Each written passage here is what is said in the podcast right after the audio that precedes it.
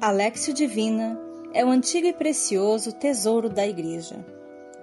Desde os primeiros séculos, os santos e santas nos ensinaram a iluminar a vida por meio da Lexio Divina.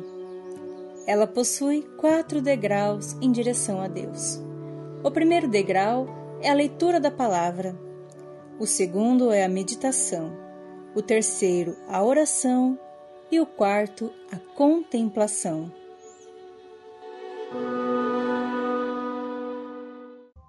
Em nome do Pai e do Filho e do Espírito Santo. Amém. A você que está chegando aí, bem-vinda, bem-vindo. Pode deixar também as tuas intenções, as tuas súplicas, se você quiser, é claro, além de todas aquelas que você já colocou no teu coração, que você já tem aí. Há muitas coisas que a gente não diz, mas não precisa. Deus nos alcança no nosso interior e Deus nos ajuda a entender aquilo mesmo que a gente não entende.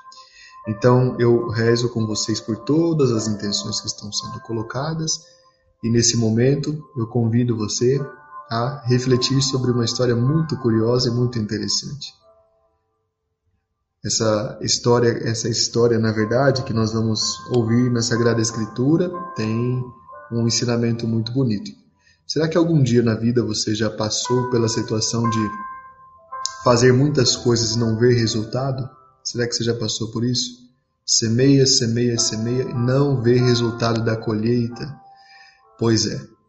Isto nós vamos rezar agora com o capítulo 30 do livro de Gênesis. Se você está rezando comigo, você pode nesse momento então fechar os seus olhos, reclinar-se no teu leito, diminuir a luz dos, do teu aparelho, do teu computador, do teu celular, apagar as luzes do ambiente e apenas se concentrar no som da minha voz.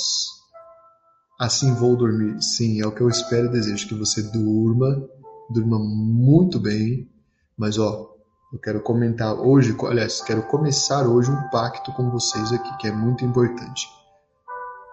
A natureza não pressupõe a graça. Para que haja, para que a obra seja completa, você tem que fazer a tua parte. A gente sempre diz que Deus faz uma parte, a outra parte cabe a você e a mim fazer. Eu não vou dizer que Deus faz 50%, eu vou dizer que Deus faz 99% da obra, mas 1% da obra é importante. Então eu quero que amanhã, a partir de amanhã, se você tiver como, comece a dizer assim para você: que maravilha, gosto de caminhar pelo menos 20 minutos por dia, isso me faz bem. É verdade. Você vai dizer isso para você. Você não vai tentar arrumar espaço, arrumar agenda. Você vai começar a dizer: Eu gosto de caminhar. Se você já caminha, parabéns. Eu gosto de fazer exercício físico, eu gosto de correr. Isso é muito importante, tá?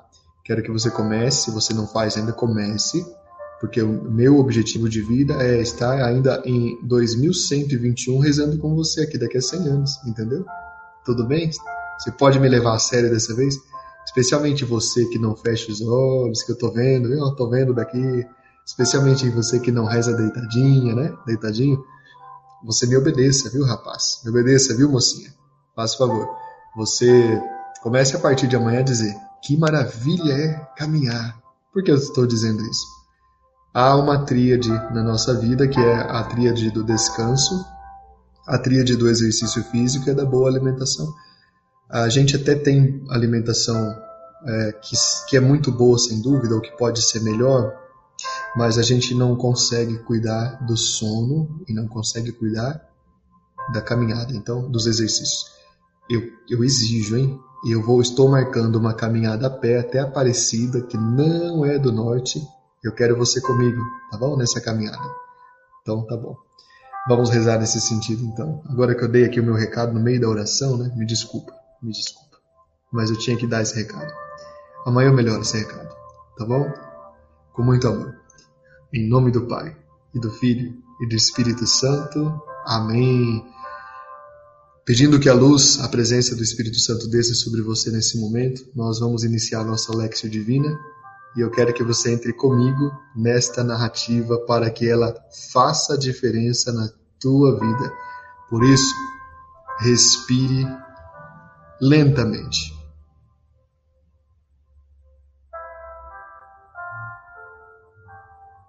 Volte a respirar.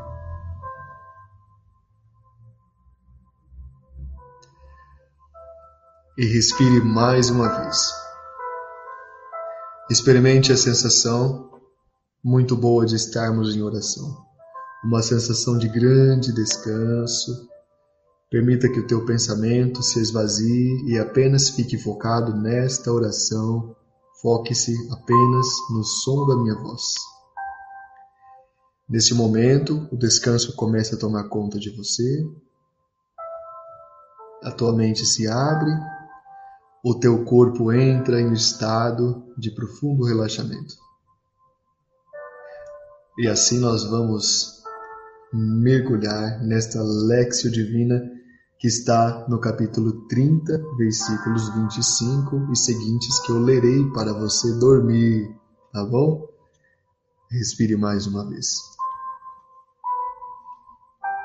Quando Raquel gerou José, Jacó disse a Labão: Deixa-me partir, que eu volte para minha casa e minha terra Dá-me minhas mulheres, pelas quais te servi, meus filhos, e que eu parta. Tu bem sabes que eu te servi.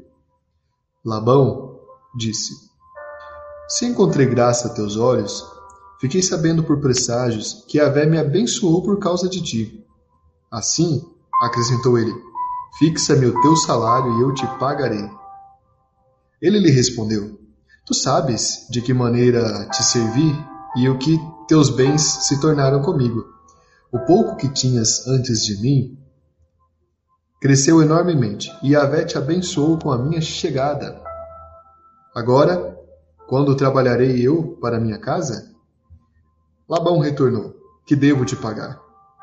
Jacó respondeu: Nada terás a me pagar. Se fizeres por mim o que vou te dizer, voltarei a apacentar o teu rebanho. Passarei hoje por todo o teu rebanho. Separa dele todo animal, negro entre os cordeiros e o que é malhado ou salpicado entre as cabras. Este será o meu salário. E minha honestidade testemunhará por mim no futuro. Quando vieres verificar o meu salário, tudo o que não for salpicado ou malhado entre as cabras e negro entre os cordeiros será em minha casa um roubo. Labão disse: Está bem, seja como disseste. Naquele dia, ele separou os bodes listrados e malhados, todas as cabras salpicadas e malhadas, tudo o que tivesse brancura e tudo o que fosse negro entre os cordeiros. Ele os confiou a seus filhos e pôs a distância de três dias de caminho entre ele e Jacó. E Jacó apacentava o resto do rebanho de Labão. Jacó tomou varas verdes de álamo, de amendoeira e de plátano, descascou-as em tiras brancas, deixando aparecer a brancura das varas. Colocou as varas, que descascara diante dos animais, nos tanques e bebedouros, onde os animais vinham beber. E os animais se acasalavam quando vinham beber. Eles se acasalavam, portanto, diante das varas, e pariam crias listradas, salpicadas, e malhadas.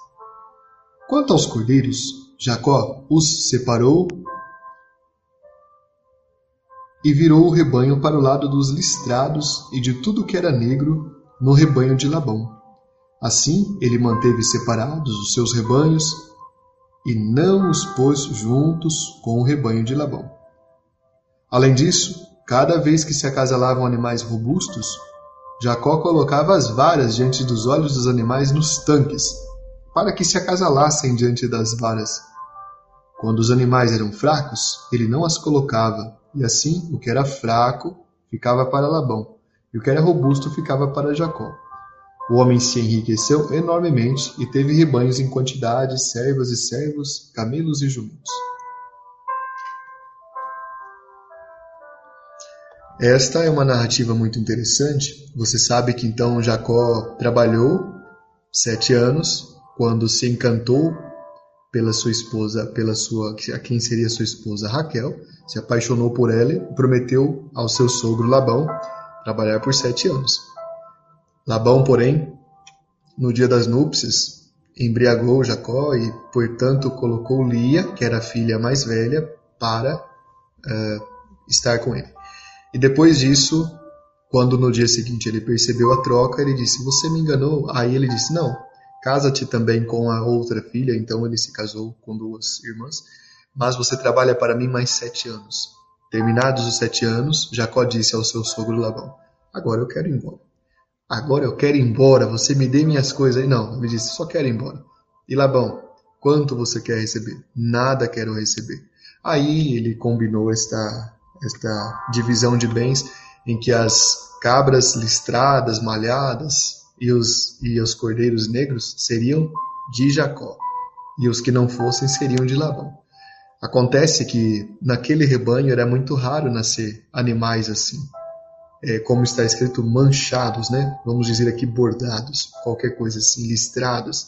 Pois bem, acontece que então começou, ele fez de alguma forma, ele colocou as varas, mas entenda bem, ele deve ter colocado essas varas talvez como uma lembrança, talvez como uma, como uma forma de piedade, ou até um rito daquela época que nós não sabemos, mas o fato é que as ovelhas e as cabras começaram a nascer listradas e também negras.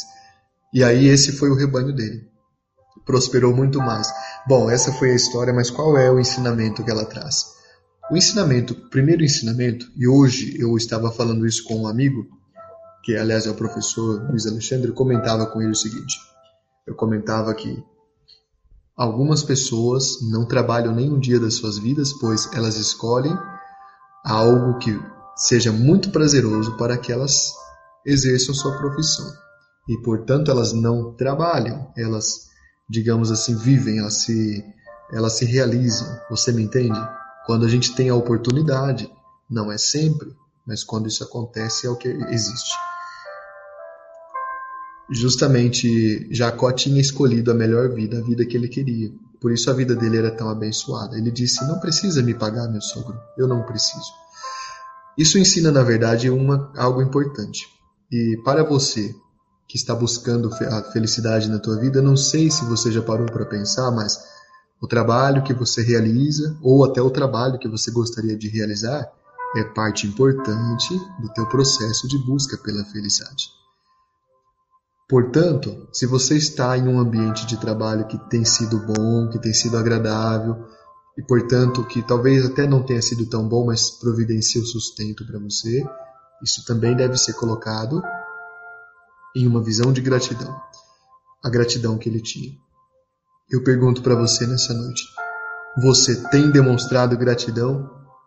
Você tem demonstrado gratidão diante do teu trabalho, diante das situações que ajudam você a sobreviver, você tem gratidão pelas coisas. Jacó tinha gratidão por aquele sogro que deu trabalho a ele, por aquelas ovelhas que eram o sustento dele. Eu quero que você pense, você tem gratidão pelo teu trabalho, talvez até pelo teu chefe. Agora, respira mais uma vez e vamos avançar aqui. Outra coisa que eu te pergunto: você é feliz com o que você faz? Se você não é completamente feliz, precisa pensar que nunca é tarde para construir um novo caminho. Pode ser que o trabalho onde você esteja hoje não seja do teu agrado, mas pensa que você está apenas esperando a tempestade passar, enquanto você se prepara para outro que seja do teu agrado. Volto a dizer, o trabalho que você realiza ou que você gostaria de realizar caso você ainda não esteja trabalhando, o trabalho que você realiza ou realizará é parte importante da tua felicidade, do teu equilíbrio como pessoa. Então é preciso que você sempre pense nisso, que você não esqueça desse sentido que o trabalho tem. O trabalho dignifica o ser humano. Muito bem. Essas são as duas primeiras meditações. A terceira meditação é Deus sempre abençoará tudo aquilo que você fizer com generosidade e gratidão. Eu perguntei no início desta Lexio se você já passou pela experiência de estar em um tipo de trabalho que ele não dava fruto, não estava frutificando. Olha, se não dá fruto, se você não percebe que está dá algum resultado visível, mas se você gosta do que faz, tenta ver como é que você pode fazer para que isso aconteça. Agora, o grande fruto que o trabalho tem que dar, talvez seja, além do nosso sustento, é também o nosso equilíbrio. Certa vez, eu tive a infelicidade de estar num trabalho muito difícil, com uma pessoa muito problemática, muito complicada, que me ensinou muito. Na sua forma de ser desajustada, ela me ensinou como não ser aquele tipo de ser humano. E eu agradeço a ela hoje. Eu sou grato a essa pessoa. Tem, é, um, é, é, algo sincero. Por muito tempo eu não conseguia ver gratidão nenhuma, mas eu vi de, depois que a poeira baixou, eu pude ver. Pedindo muito a Deus: Me ajuda, Senhor, a tirar esse sentimento de tristeza do meu coração. E Ele me ajudou. Então, o trabalho pode ser sempre uma fonte de conhecimento, até dos nossos limites. O trabalho pode ser uma fonte de alargamento da nossa experiência de ser humano. E trabalho aqui é muita coisa. Você que sai de casa para se destinar a um emprego é um trabalho. Você que também está em casa e cuida da casa é um trabalho, sim.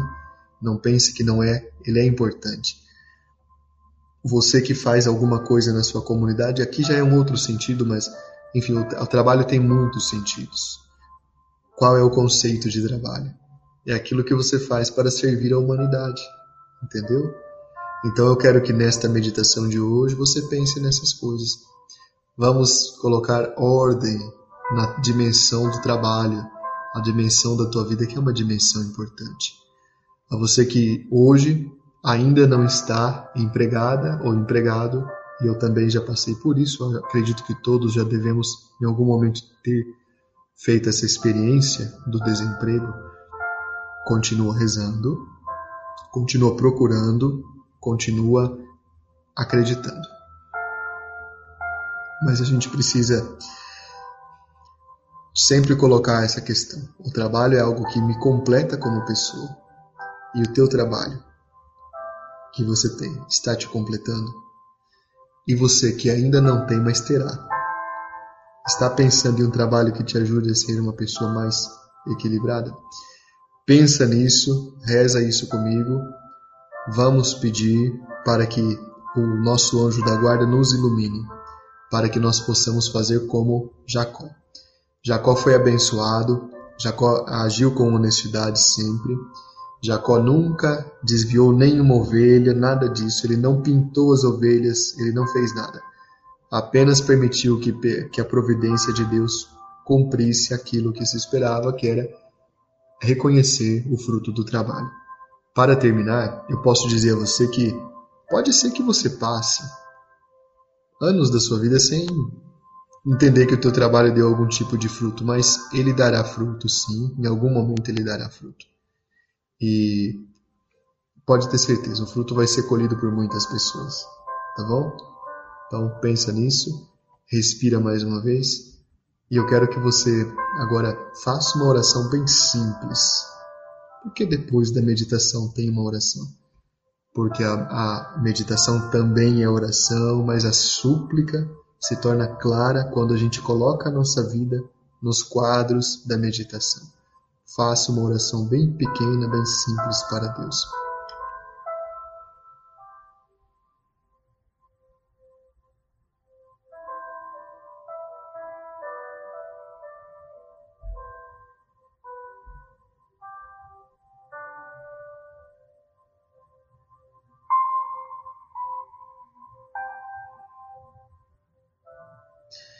E na nossa contemplação, o que é a contemplação?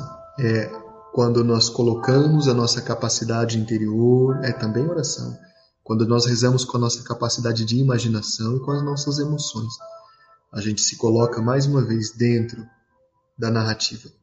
Nesta contemplação, eu quero que você imagine que o teu trabalho, ou o trabalho que você terá, trará para você todas as ovelhas e cabras listradas, xadrez, não é? Se existisse xadrezes, não é?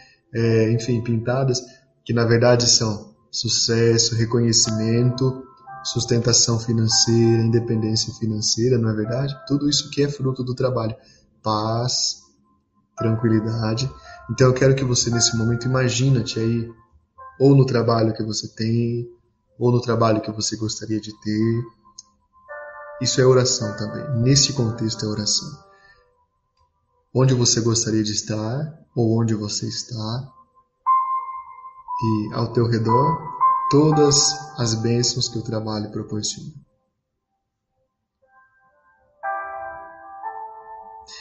E se você até hoje nunca valorizou o teu trabalho, eu acho bom pôr a mão na consciência.